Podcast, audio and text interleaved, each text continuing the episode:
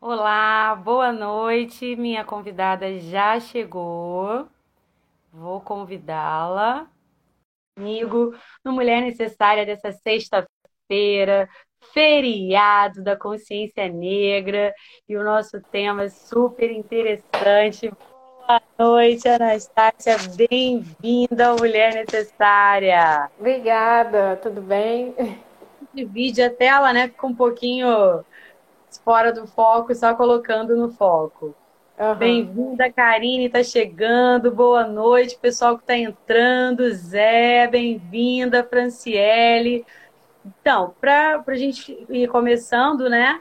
Eu vou estar tá falando para o pessoal que está entrando, que está chegando, que de repente está acessando aqui a ANANC pela primeira vez. A ANANC é uma escola que tem por objetivo promover, né, democratizar o conhecimento necessário. Essa escola tem uma programação de segunda a sexta-feira no YouTube, aqui no Instagram, no site, e às sextas-feiras acontece o Mulher Necessária.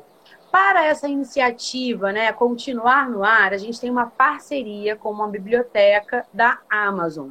E aí tem um linkzinho é, na nossa bio do Instagram que você pode acessar diretamente a biblioteca, inclusive acessar as dicas de leitura que a Anastácia está deixando para gente sobre esse tema maravilhoso, né? E você clica lá na, na, na, na, bio, vai cair direto na biblioteca e acessa e adquire o que você quiser. Comprando por esse link, você ajuda essa iniciativa de democratizar esse conhecimento continuar no ar. Bem, eu vou agora apresentar a Anastácia. Estou super feliz, porque não sei se você está vendo, Anastácia, mas só está entrando gente, entrando, entrando, entrando. né? Eu fiquei até meio desconcentrada. Falei, nossa, nunca vi tanta gente entrando. Sejam todos bem-vindos. Vou apresentar a Anastácia para a gente já começar esse bate-papo, que vai ser incrível hoje, já estou sentindo. A Anastácia é professora de Sociologia, pesquisadora da educação e das relações etno-raciais apaixonada por cuidados com os cabelos crespos, moradora da Zona Oeste, apaixonada por transporte sobre trilhos e pelo subúrbio. É curiosa sobre todos os assuntos. Bem-vinda, querida. Obrigada, obrigada pelo convite. Dá um alô também para algumas pessoas que entraram aí que eu conheço, Zé, Fran, Ale. Grande beijo e beijo também para quem eu ainda não conheço, mas que está aqui acompanhando a gente. E estou feliz aqui pela nossa conversa. Espero que o pessoal goste também e que a gente né, acrescente, porque é sempre bom somar. Sim, sim, sim. A, a troca é sempre construtiva, né? Bem, para começar, eu queria te perguntar é, como a ausência de discussões sobre o racismo nas escolas verso né, essa abordagem, é, algumas abordagens ruins. Né? Eu, como professora de história, você, como socióloga, deve presenciar bastante isso. Né? Essas abordagens ruins interferem nessa educação antirracista. É, ah, primeiro deixa eu dar um alô também para Ionara, que agora eu estou vendo ela aqui. É, ela que fez ela tá a ponte, se né? dividindo entre o sarau é. e aqui assistir a gente. Um beijão. Ah, é, é porque assim, Ionara também é uma grande parceira, né, de, das Sim. práticas que a gente tem lá na escola e assim, na verdade, Ionara que me acolheu, assim, já existia um grupo quando eu, eu me tornei professora e eu fui trabalhar na escola, então assim, ela é parte muito importante desse grupo que me acolheu e que topou também tocar os projetos, né? É, tinha ideia daqui, ideia de lá, então vamos juntar todo mundo aqui e vamos fazer alguma coisa. e assim, é, nesse tempo que eu tenho na educação, né, eu sou professora desde 2013, foi quando eu entrei na, na rede estadual aqui do Rio de Janeiro. E, assim, foi. foi na verdade, assim, meu interesse pela questão racial, né, das relações étnico-raciais, ele veio através do próprio, vamos dizer, da demanda do trabalho, porque a minha, o meu interesse primeiro era justamente em transporte público, né? Eu vim de uma, eu entrei nas ciências sociais para estudar isso. A minha intenção era estudar transporte, subúrbio, e aí eu dei uma, um giro assim e, e acabei indo para as relações étnico-raciais, que hoje eu sei que tem tudo a ver, mas enfim. quando eu cheguei, contei essa história só para poder introduzir aqui o tema. É, eu percebi, eu percebi que na escola é, a gente tinha uma, uma falta de diálogo sobre a questão racial, sobre a questão das relações étnico-raciais. E era uma falta que, assim, era um problema muito sério, porque na rede estadual do Rio de Janeiro, principalmente aqui na cidade do Rio, né, e na região metropolitana como um todo, e se a gente considerar aqui o subúrbio, o zona oeste da cidade, é, os alunos são majoritariamente negros, de classe trabalhadora, de classe operária. E, assim, a gente se pergunta onde é que estão esses alunos na, na institucionalidade da escola, porque a gente sabe que de corpo eles estão lá, mas a escola fala para eles, fala com eles, né? Então, daí veio essa necessidade e essa percepção de que não havia muito diálogo sobre o assunto. O que é um problema muito sério, né? Será que essa escola vai fazer sentido para esses alunos? É, e nos últimos anos eu tenho percebido que tem sido mais falado, né? O que, por um lado, pode ser bom, porque a gente rompeu o silêncio sobre o assunto. Porém, eu também percebo que tem acontecido uma, vamos dizer assim, um, um direcionamento desse debate para é, atingir determinados fins que, e atendendo a de, determinados interesses. E que não necessariamente são os interesses que contemplam as demandas é, do público que a gente atende na escola, desses alunos, né? Então, eu percebo que se antes a gente tinha a falta de discussão sobre a questão étnico-racial, hoje a gente também tem um problema de se falar sobre a questão étnico-racial, mas não se falar adequadamente sobre ela. Né? Não se, se pautar essa discussão em cima de trabalhos, de estudos, porque a gente tem pessoas extremamente qualificadas, no, não fora do Brasil, mas dentro do Brasil, principalmente. Eu acho que eu diria principalmente com toda a segurança do mundo. A gente tem estudiosos, assim, intelectuais, pessoas que podem agregar muito à nossa prática. E esse conhecimento que está sendo produzido, ele não está sendo aproveitado por todo mundo que quer discutir sobre raça e racismo e discriminação e preconceito na escola, o que é uma pena, né? Às vezes essa essa falta de conhecimento de que esse, esse, essa produção acadêmica, intelectual existe, é um desconhecimento mesmo, assim, é, é uma questão de é, inocência, vamos dizer assim, né? Uma ignorância que não é, uma, não é de propósito. Às vezes as pessoas realmente estão fazendo com boas intenções, mas elas não sabem, elas não sabem onde procurar, onde buscar, então elas fazem aquilo meio que de, de bom, vou seguir o meu bom senso, né? Vou seguir o meu coração. Mas também é um, um, perigo, porque nem sempre o que a gente acha que é bom senso está de acordo com a literatura e com a, com a, a pesquisa sobre o tema, né? E pode ser a melhor abordagem. Então, além de falar, é importante falar corretamente e levar para a escola algo além do senso comum.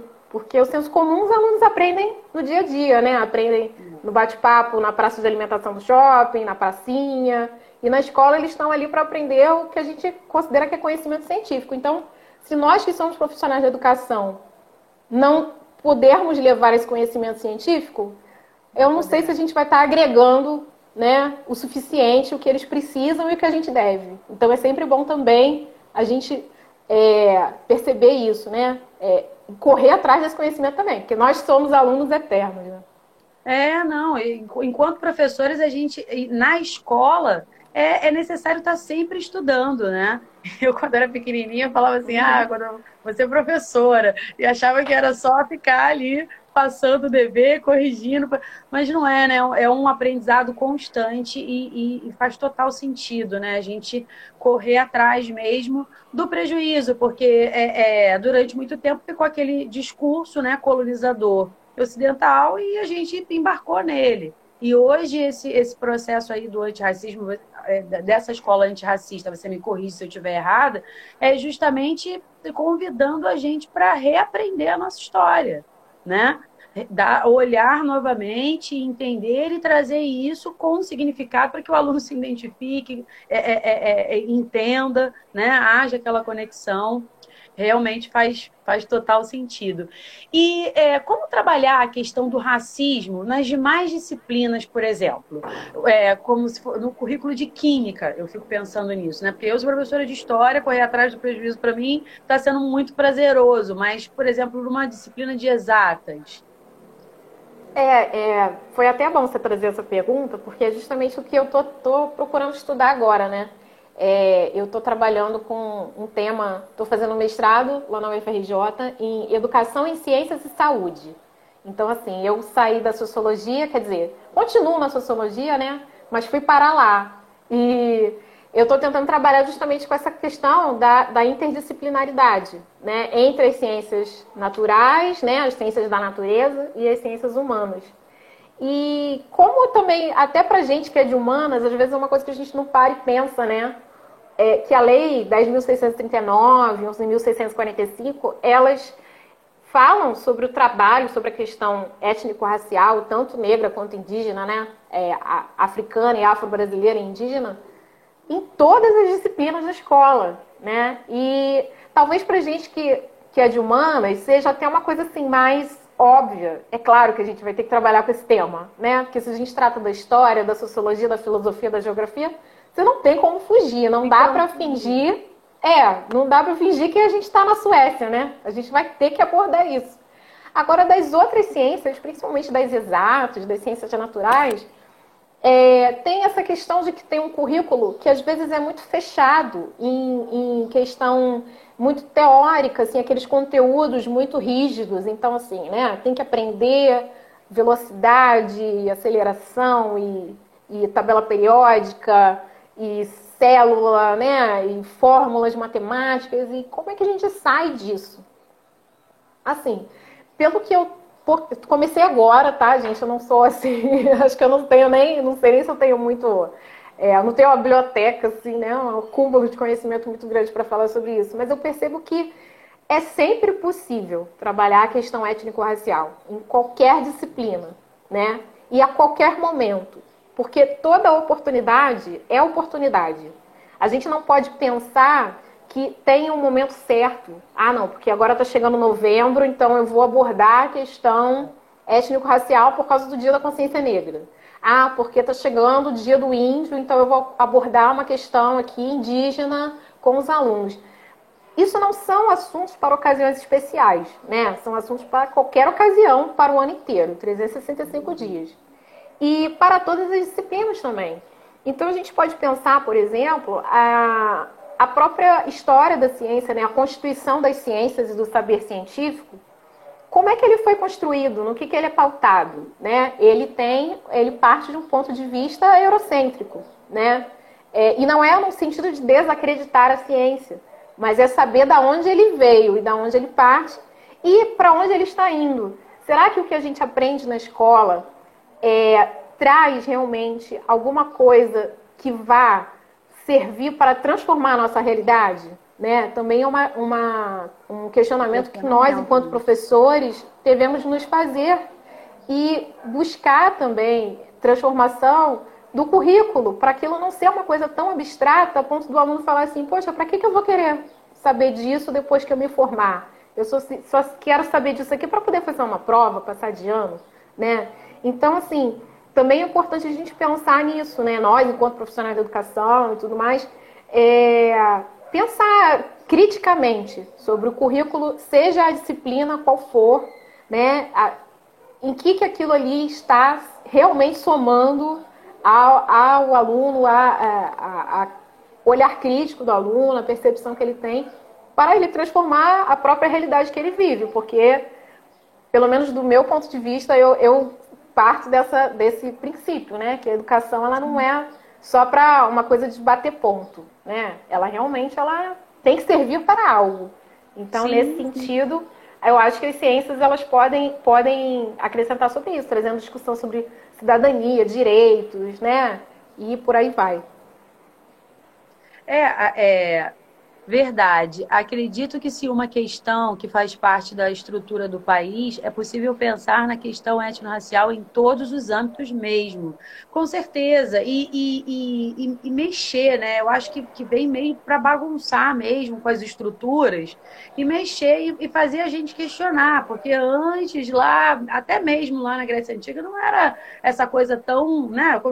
Começou a, a se esquematizar o pensar, né? Se a gente leva um pouquinho uhum. lá para para a Grécia Antiga. Estava tudo muito junto, né? A, a, a, física era a físio, era a natureza e etc. E então, por que, que agora a gente veio é, é, segmentando, segmentando, diminuindo, diminuindo, diminuindo, até, até chegar a um determinado ponto que fica naquela coisa tão exata, né? Que pra, pra, eu sofro isso aqui em casa com a minha filha, que ela fala assim: pra que, que eu vou estudar isso? Eu quero fazer teatro, mãe. Falei, para passar no vestibular, sei lá, alguma hora vai precisar.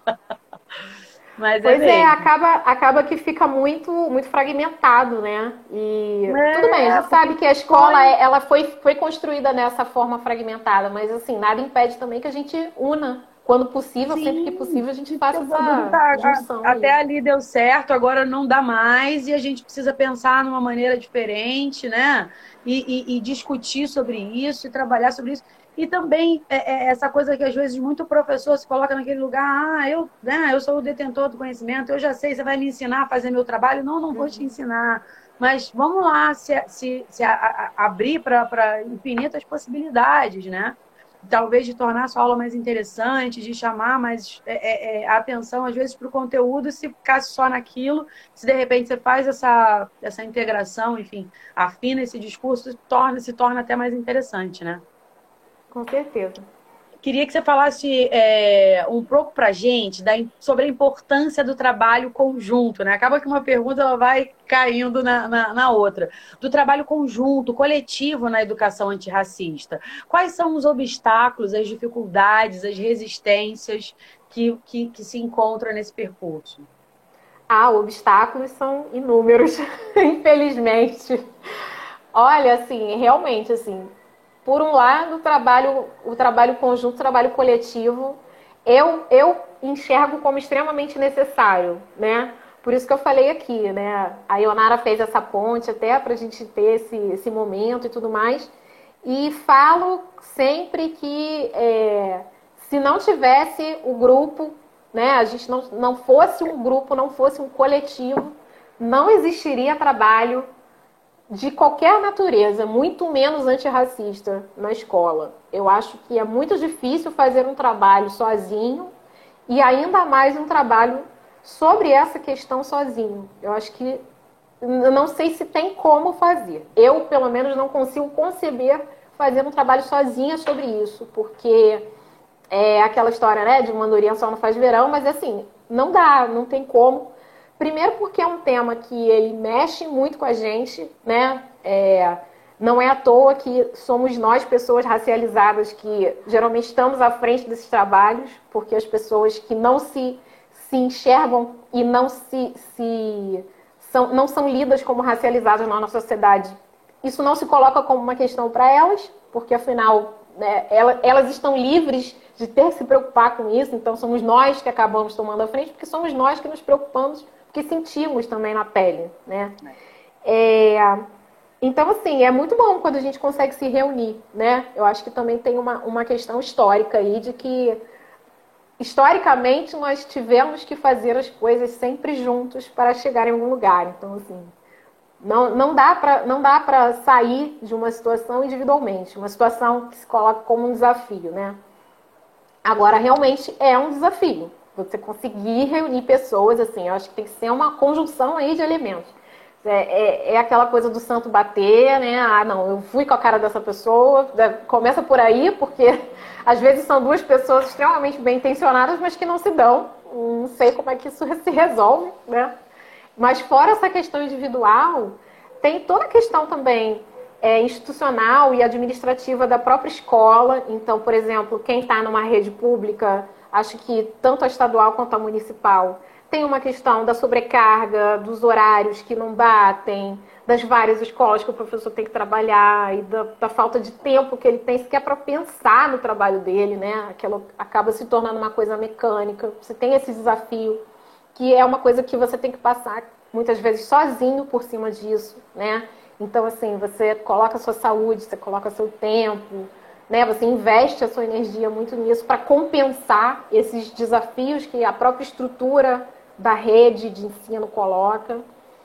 É, você tem o problema da falta de, de conhecimento, é, conhecimento acadêmico sobre o tema, porque não é uma coisa que a gente, que se for, pelo menos nós que nos formamos há mais tempo, tivemos na nossa graduação, na nossa formação de professor, né? Então é um, é um outro aprendizado que você vai ter que ter, e muitas vezes sozinho.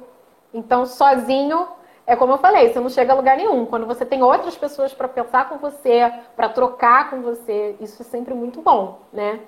É, e, assim, é, quando, quando o trabalho pode ser multidisciplinar, interdisciplinar, eu acho que é muito rico, muito rico para todos, né? É, tanto para nós que somos profissionais, quanto para os alunos. E eu sempre procuro trabalhar dessa forma, né? É, e sempre procurei trabalhar, e mesmo nos espaços onde eu não estava como professora, algum curso que eu viesse a fazer e tudo mais, eu sempre percebo a necessidade de estar assim no coletivo, né? É, já tive a oportunidade de estar fazendo alguns cursos e tudo, onde houve esse, vamos dizer assim, esse encontro que fechou ali, teve um fechamento legal, né? Um grupo bom e já tive outros encontros onde não houve esse fechamento legal, e é óbvio que quando você consegue fazer um trabalho conjunto e fechado e ter um grupo coeso, é muito melhor, muito mais é, rico, muito mais frutífero, você é, tira muito mais coisas boas ali, dali do que simplesmente cumprindo o protocolo, né? De tá, tá, tá aqui meu horário, bati meu cartão, assinei meu ponto e fui embora. É, eu acho que o trabalho coletivo é, é tudo, assim. Começa por ele. É, é.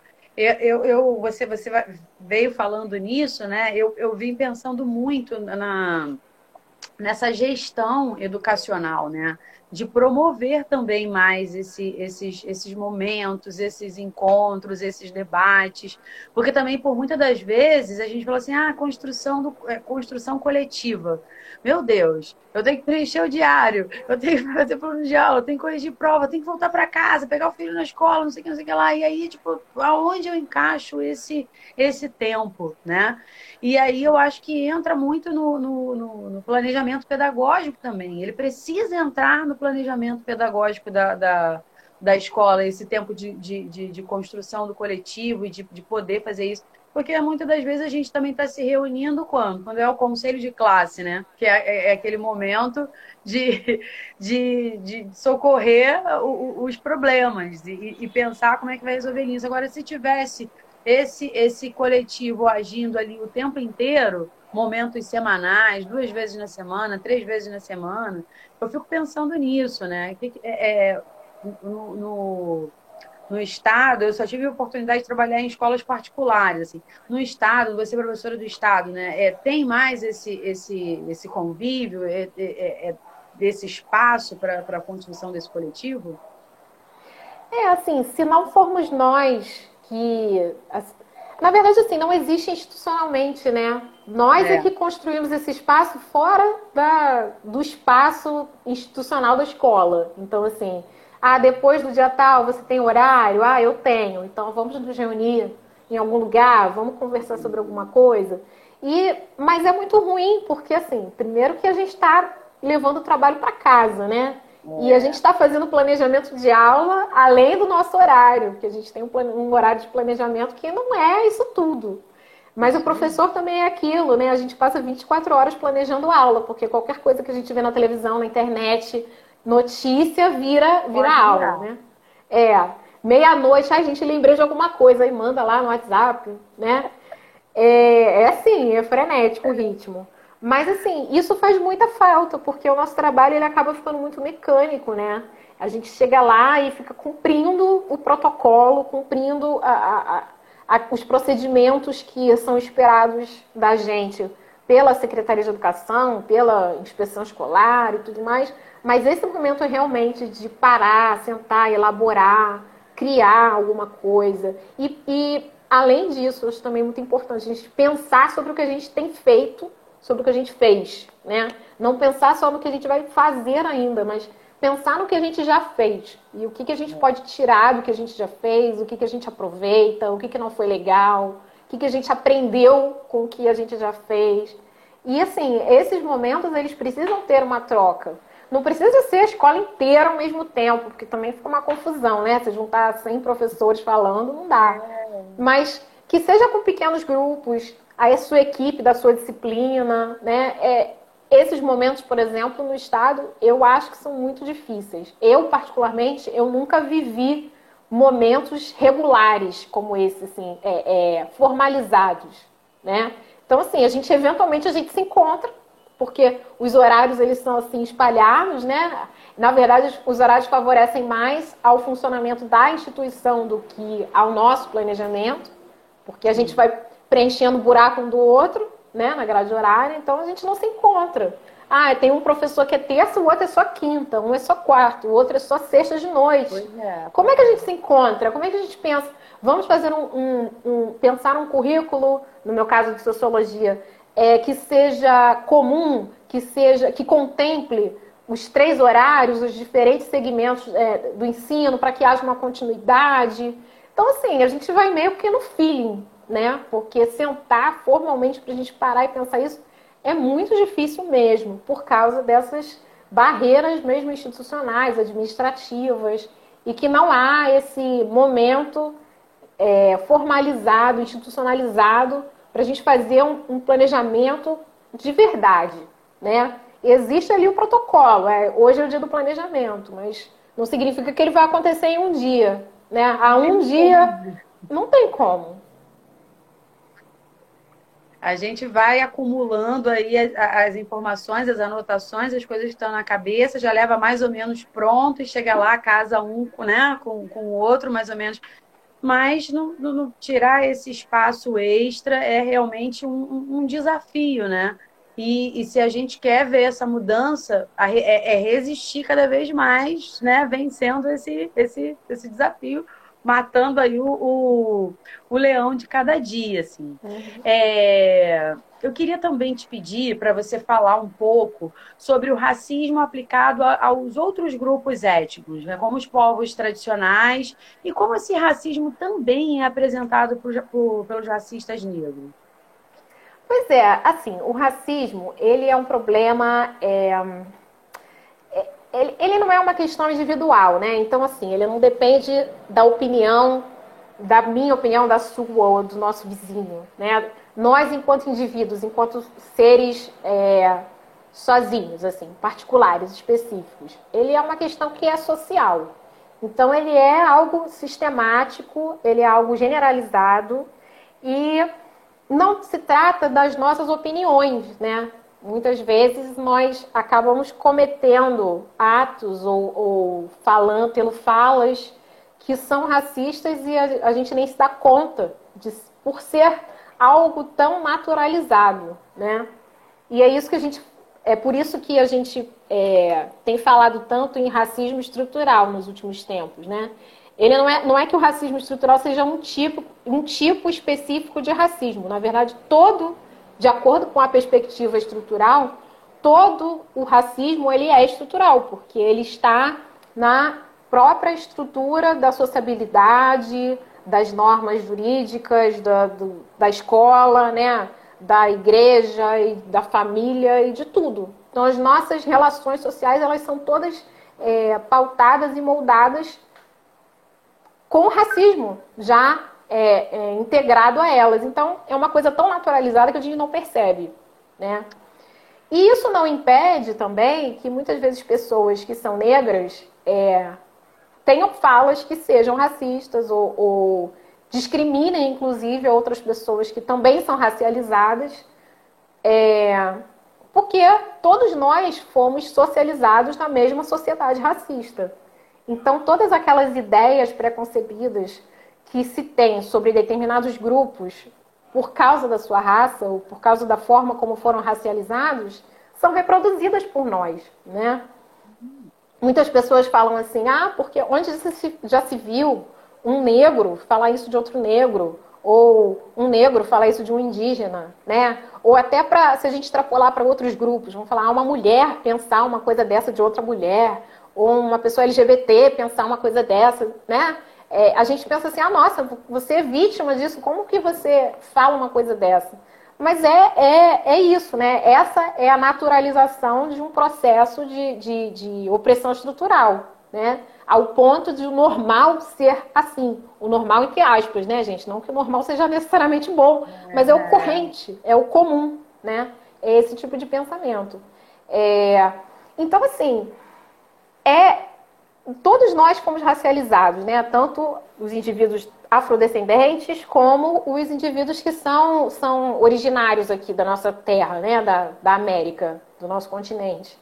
E a ideia da, do processo de racialização foi basicamente a mesma.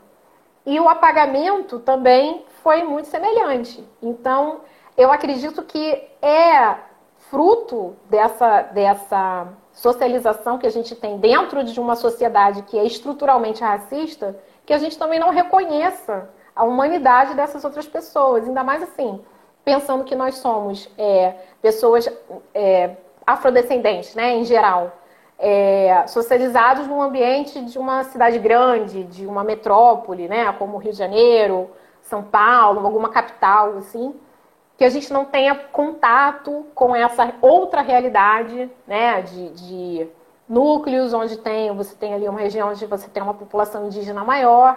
É, acredito que, de repente, para outros indivíduos que estão mais próximos a essa realidade, pode ser que eles até tenham uma outra construção. Mas para nós que estamos longe, né, às vezes até parece uma coisa muito distante, assim, muito exótica, pessoas muito diferentes da gente, né?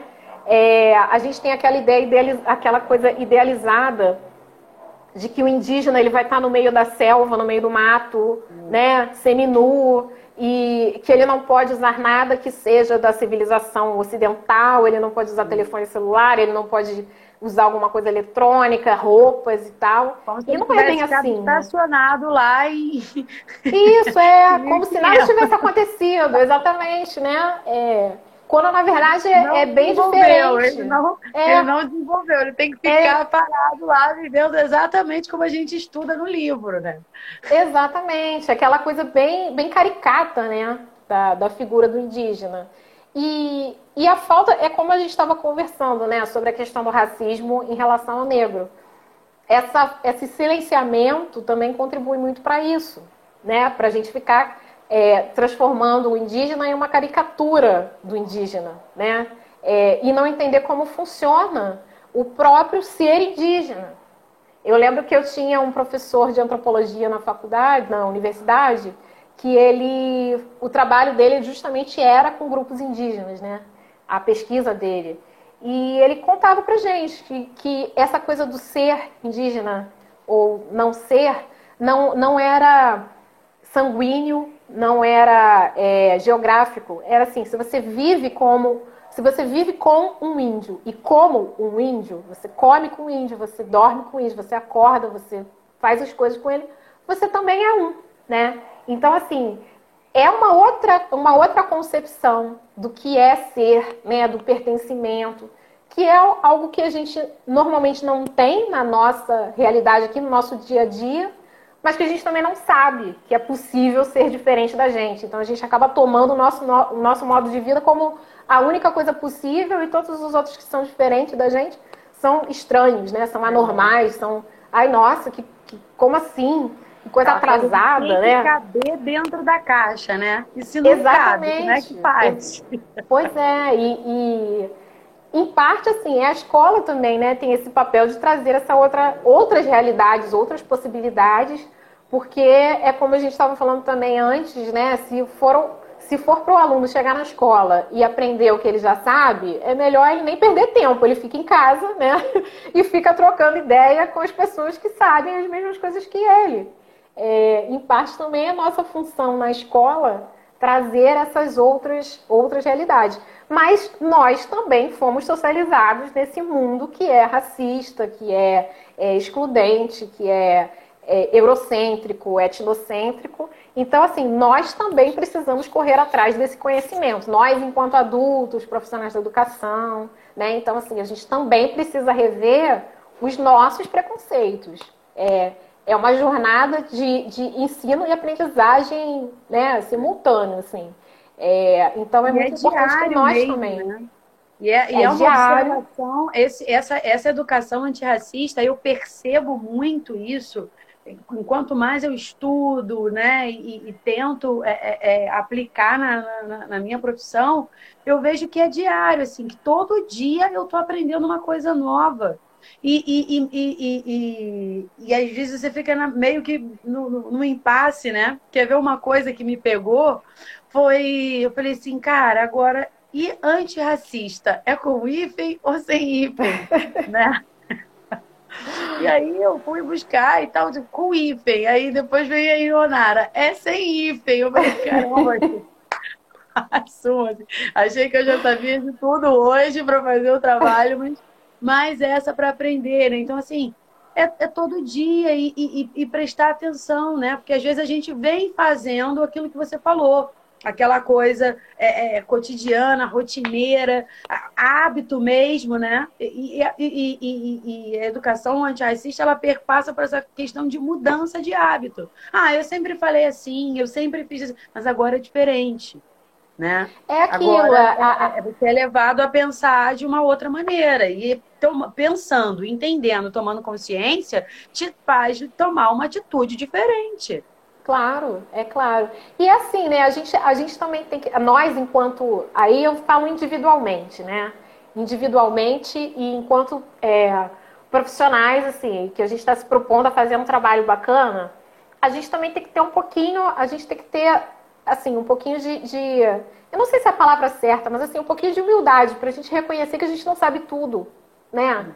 É, e a gente nunca vai saber tudo. A gente sempre vai poder aprender e a gente vai poder aprender uma coisa totalmente diferente daquilo que a gente sabia antes e rever completamente os nossos conceitos.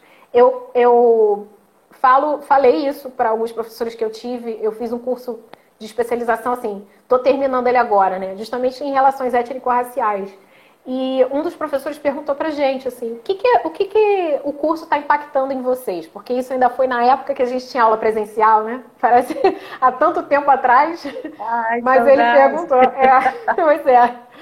E ele falou, o que, que isso está impactando, né? O curso está impactando em vocês. Isso foi assim, nos, sei lá, três primeiros meses do curso.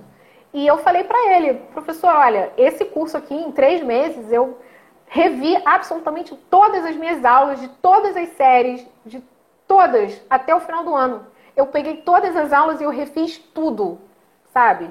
E eu fiz isso. Eu realmente, foi em 2019. Eu já, tá vendo? Há tanto tempo que eu nem lembro. Parece que foi 200 anos atrás.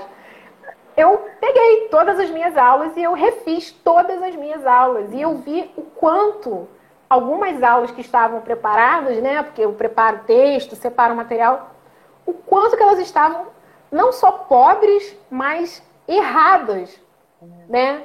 E eu não me dei conta. E olha que são materiais que, assim, eu tenho aqui. São textos de autores e eu peguei aquilo de forma completamente é, é, incorreta. E eu revi absolutamente tudo, né? Agora, você imagina Aí eu fiquei me sentindo culpada, né? Porque assim, poxa, eu já dei essa aula, alguém já aprendeu isso aqui, né? Como é que eu faço para voltar atrás? Assim, a única coisa que eu posso fazer agora é reconhecer que eu não sabia e não é um demérito, né? Porque a gente ignorância não é um problema. Nós nascemos ignorantes, nós não sabemos. O que a gente não pode é insistir no erro, né? E eu acho que pelo menos nessa parte eu consegui entre aspas, me redimir da, do meu erro, né? Porque daqui é, para frente é. eu sei Porque... que eu vou fazer diferente.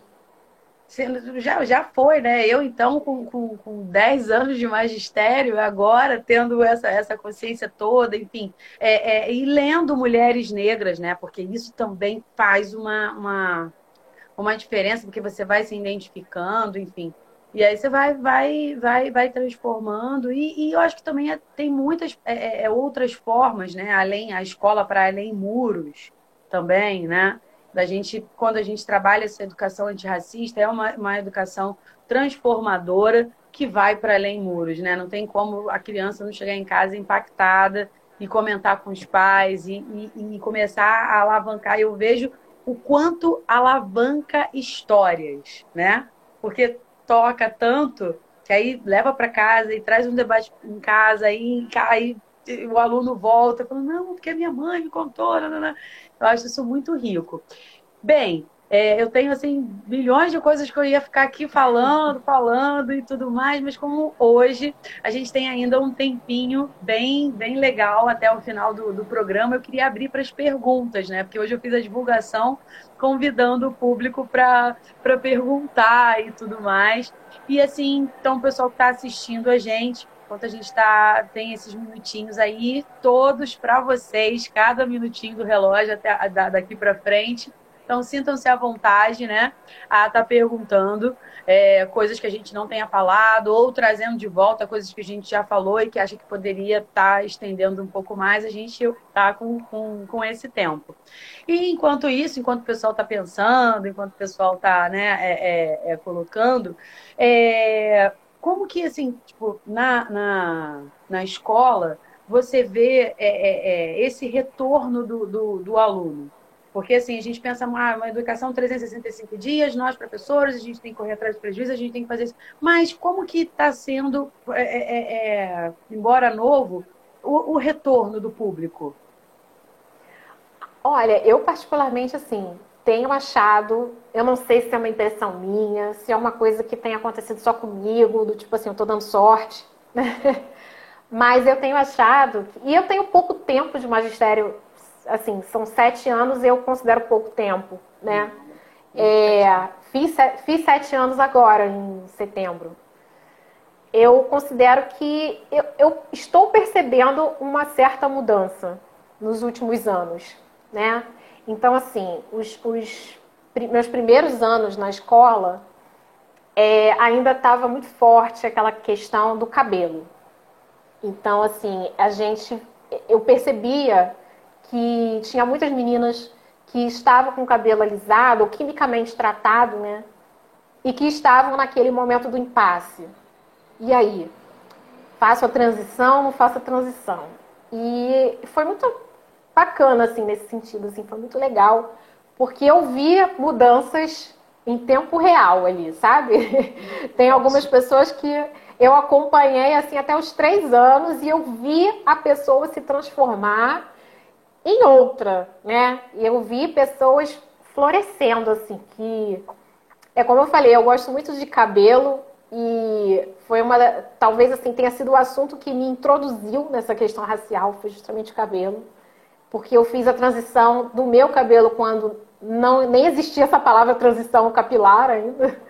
É, e eu fiz sozinha, sem assistência, sem fórum na internet. Depois é que eu fui achar as pessoas que estavam passando pelo mesmo momento que eu. Né? Isso foi ainda nos anos 90, então nem tinha internet, eu nem tinha acesso à internet, a computador, essas coisas não tinha na minha casa. Então, só depois de adulta, né, que eu fui conhecer melhor e tudo mais. Mas as meninas que ainda eram adolescentes, elas estavam ali com várias informações que a gente não teve, né? E foi muito bacana ver esse momento né, delas. E aí, agora, com o passar do tempo, eu estou percebendo que eu já estou recebendo tanto meninas quanto meninos. Né? E aí eu vou colocar os garotos também. Eu já estou recebendo pessoas prontas, né? Eu não estou vendo mais o processo de descoberta, de, de, de orgulho, de crescimento dessa coisa elas já estão chegando prontas. Empoderadas, né? É Totalmente. É, é, um cabelos mais lindos do que o outro, assim. Totalmente. É, é, eu não estou na sala de aula agora, mas assim, a gente acaba acompanhando. É, agora na quarentena não, mas em 2019 os picos de horário de colégio, né? Então você pegava eles no metrô, pegava eles no, no e cada um mais estiloso que o outro. A gente é, é, não, não, se via isso, né? Essa questão de, de você assumir não só o, o, o cabelo, mas é, é, é, a roupa, né? Como, como, como que eles estão mais coloridos, né? Porque ah, antigamente era uma coisa muito aquela, daquela idade tantos anos underground, é época de botar todo mundo preto. Agora não, né? Tá todo mundo meio que se descobrindo e trazendo essa, essa diversidade para a escola também. Eu também percebo muito isso. É, e também como é que é interessante como todos esses estilos, é, é, como os, os indivíduos pararam de se adaptar aos estilos, mas os estilos estão se adaptando aos indivíduos. Então, por exemplo, na minha adolescência, eu fui adolescente no final dos anos 90, é, ainda tinha coisa muito forte de, do rock, né? Então, assim, eu era roqueira. é, e a gente tinha imagens de roqueiros brancos, né? Era aquela coisa do grunge, pós-grunge. Então, assim, camisa de flanela, calça rasgada e tal. Todo mundo era branco, louro, cabelo liso. Não tinha pessoas fisicamente parecidas comigo. Então, a gente que tinha cabelo crespo e tal, a gente que se adaptava. Então, a gente alisava o cabelo, pintava de louro, né? É, quando o pessoal começou a tirar foto e postar na internet, colocavam aquelas coisas para ficar com a pele mais clara, para ficar mais parecido com o ídolo, né? E hoje eu vejo que é o contrário. Na verdade, as meninas e meninos estão adaptando essa moda e tal, os estilos a eles. Então, assim, é o cabelo crespo? É o cabelo crespo. Ah, eu também sou roqueiro, mas eu tenho cabelo crespo. Eu não preciso me mudar para me adaptar, né? O, estilo que se adapte a mim. Então, assim, agora eu também estou construindo outras imagens possíveis para o que quer que eu queira ser, assim. E eu acho isso muito bacana, muito bacana mesmo. É, e, e, e é, é, muito legal também acompanhar isso, né? Eu acho muito legal e essa interação e essa troca é, entre eles e a, a, gente acaba aprendendo muito. Eu aprendo muito. Tem coisas assim que eu fico boquiaberta, penso, nossa, como eu estou velha. a aluna tá chegando aqui no primeiro ano mandando essa para mim no primeiro dia de aula, eu tô muito velha, gente, né? Mas é, é um aprendizado para mim também, diário. E acho que é por isso que faz tanta falta, tá? Esse contato é, né, cara a cara com eles, mas é, enfim, é, é muito bom. Aquela, aquela coisa do olho no olho, né, dá, uhum. dá acaba abrindo uma porta para que ah, eu posso né, confiar, posso colocar, ai, nossa, posso conversar sobre isso, né, e, e acaba que, que a internet acabou meio que tirando, né, porque as aulas online se pode ou não ligar a câmera, e aí a maioria decide não ligar, né? Aí fica aquele monte de bolinha lá e a gente está né, tentando colocar as questões, mas não sabe se está chegando, se não está chegando, né? Pois é, é aquilo, né? A gente espera que sim, né? A gente é, eu costumo falar que a aula virtual a gente oferece e coloca ali e na verdade assim a reflexão fica meio que por conta de cada um, né? É, é. A gente também tem o problema técnico, tem uma série de, de, coisas assim que a gente pode falar sobre também, sobre essa questão da, da educação remota, emergencial. Mas acaba que fica todo mundo meio sozinho. Até nós que somos professores também ficamos sozinhos Sim. e eu imagino que os alunos também estejam. É, estamos juntos, porém separados, né? Pois é. é, cada um na sua casinha, né? Assim, trabalhando o tempo todo, trocando o tempo todo, mas aquele momento do café, né? Aquela coisa uhum. da, da, da, acolhida, da, da, da troca, é, faz falta pra gente, né? Que às vezes nem tá todo, todos os dias na mesma, na mesma escola, tá com, com grupos diferentes. Imagina para eles que muitas das vezes, no mundo que a gente está vivendo hoje, né, tão violento, tão perigoso. Às vezes a única é, é, oportunidade de convívio social era a escola, né? Era aquele momento de, de do, do, do, do, intervalo, do recreio. E nesse, nesse caso, é, é, que, que não tem né, esse, esse, essa interação, essa coisa toda, como é que está sendo continuar construindo, continuar bancando esse, esse, esse desafio da, da educação antirracista? Pois é, assim, é, é isso, né? É um trabalho que a, acabou ficando muito solitário e é muito ruim nesse sentido, porque o coletivo é muito importante, ter outras pessoas perto é muito importante. É, eu acredito até que, assim, algumas pessoas possam remeter isso à questão da nossa ancestralidade, né? Porque é, a gente tem toda uma questão aí que na África nada era feito sozinho, né? Era sempre assim, era a comunidade, então assim. É... Mas assim, é complicado e, e é isso, assim, a gente.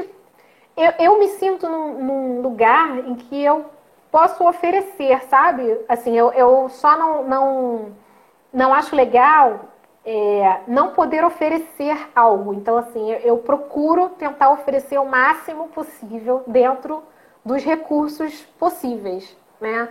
Então, a gente tem o problema que nem todo mundo tem conexão boa à internet, nem todo mundo tem um computador legal para ficar assistindo vídeo ou lendo material, nem todo mundo tem é, um telefone com capacidade de armazenamento para baixar todos os arquivos que a gente manda. Então, assim, eu, eu tenho tentado condensar o máximo possível do que eu considero necessário e oferecer. Então, assim, tem algum vídeo, principalmente vídeos, porque eu costumo trabalhar muito com vídeo na escola, né? E principalmente quando a gente trata, assim, não vou nem dizer assim, principalmente quando a gente trata de, de questão antirracista, porque eu, como eu falei para você, eu tive que reformular todas as minhas aulas, né? De todos os bimestres, de todas as séries que eu dou aula. Então, a questão racial ela está presente o ano inteiro no, no, no, currículo de sociologia que eu, na, na, minha, vamos dizer assim, na minha execução do currículo de sociologia, né? Porque a gente tem um currículo mínimo. É, mas a gente tem a, a, nossa, o nosso espaço também para colocar aquele currículo em prática de acordo com os nossos conhecimentos, nossos autores e tal, nossa abordagem. Então, é, eu tenho tentado oferecer para eles, né, em todos os bimestres, o máximo possível né, desse debate. Então, se a gente está falando, por exemplo, de desigualdade social, eu acho que não tem como não falar da questão racial. Né? Questão racial, questão de gênero e a intersecção entre essas, essas duas coisas. Não tem como fugir desse debate, né? Porque de quem você está falando? A gente vai falar sobre desigualdade no Brasil. Quem é o brasileiro? O brasileiro não é uma, né, uma, um transparente, ele não é uma ideia. O brasileiro existe. Então, como você não vai falar disso?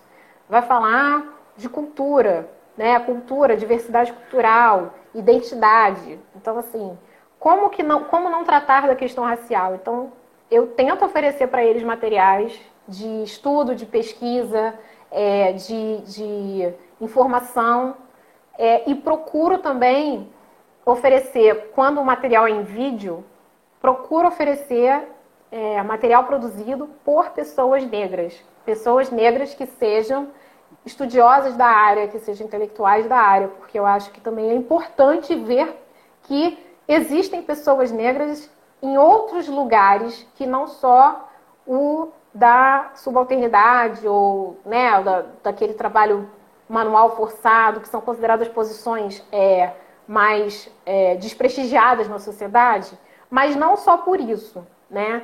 Porque eu acho que numa sociedade ideal não deveria haver posição desprestigiada. Todas, todas as posições são necessárias. e deveriam ser igual da engrenagem, né? Exatamente. E deveriam ser igualmente reconhecidas, né? É, mas para mostrar que essas pessoas estão pensando sobre o Brasil, né? Que essas pessoas são como nós e que nós também podemos pensar sobre o Brasil, podemos pensar sobre nós mesmos. Não precisamos ser determinados por outros, né? Que não sabem do que a gente está falando, porque a gente, querendo ou não, a gente também tem uma questão da, da nossa experiência no mundo, né? Então, isso também faz diferença quando a gente vai teorizar sobre esse mundo, né? Não é uma questão só da gente levar o nosso senso comum, mas é, o conhecimento ele não é neutro, né? O conhecimento científico não é neutro. Então, se o nosso não é neutro, o das pessoas que não são racializadas também não é. é. É importante a gente ter isso em mente. Então, assim, o que eu tenho tentado fazer nesse momento de ensino remoto emergencial é continuar oferecendo o que eu poderia oferecer em sala, sem a discussão, sem a interação, porém, oferecer.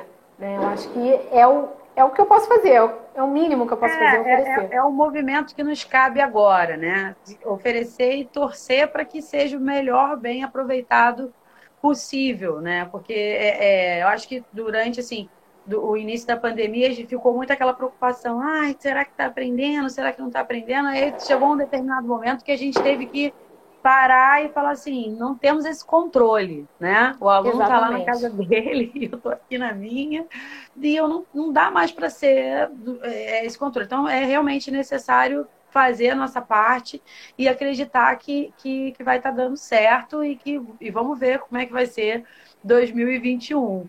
E a gente está chegando é no final, temos aí três minutinhos para dando tempo e vendendo, e aí agora o tempo já está finalizando. E aí eu queria agradecer de, de coração mesmo por você ter vindo né, no, no, feriado, né, nesse dia tão especial e trazer esse conhecimento tão necessário. Assim, para mim, chegou assim como um bálsamo. Nossa, que bom, tá mudando. E eu, enquanto professora de história, fazendo parte dessa história, né, acompanhando, aprendendo e, e, e tentando contribuir. Eu queria perguntar agora para a socióloga, como que, que você pudesse deixar uma finalização aí de como que a gente pode olhar né, essa sociedade pós-pandemia, as perspectivas para 2021, dentro de todas essas, essas coisas que estão acontecendo, com esse foco aí antirracista? É, a gente precisa ter em mente e a gente não pode mais negar para nós mesmos por mais duro que seja, por mais que a gente gostaria que fosse diferente, mas a gente não pode fingir. E aí eu digo nós, enquanto é, pessoas que se propõem a ter um trabalho, uma, uma atuação antirracista no mundo, né? Eu nem falo só nós da educação, falo todo mundo. A gente não pode esquecer que nós estamos numa realidade que é concreta e que, por mais que a gente queira que as coisas mudem só a gente pensando que elas vão mudar, elas não vão mudar se a gente não agir. Então, assim, é, o que a gente fala e o que a gente pensa é importante, mas a gente precisa fazer também. Então, a gente não pode negar que o racismo ele é uma realidade, é uma realidade que não está só no plano das ideias, ele está no plano concreto, ele está no plano da nossa realidade, que tem pessoas que não, não têm renda suficiente, elas não têm onde morar, e essas pessoas em sua maioria, que não tem terra para plantar, né? E elas são pessoas racializadas, são pessoas negras, pessoas indígenas. É... E a gente precisa ter essa realidade em mente, né? E, e a gente precisa pensar agora em como a gente pode atuar nessa realidade, para transformar essa realidade. E aí, todos nós, nós da educação, nós da saúde, nós do direito, nós da qualquer química, matemáticos, todo mundo, né? todo mundo precisa pensar. Convocação em... geral. Todo mundo, todo mundo. Porque não é um trabalho de um só, né? Tem que ser um trabalho coletivo mesmo. E é isso.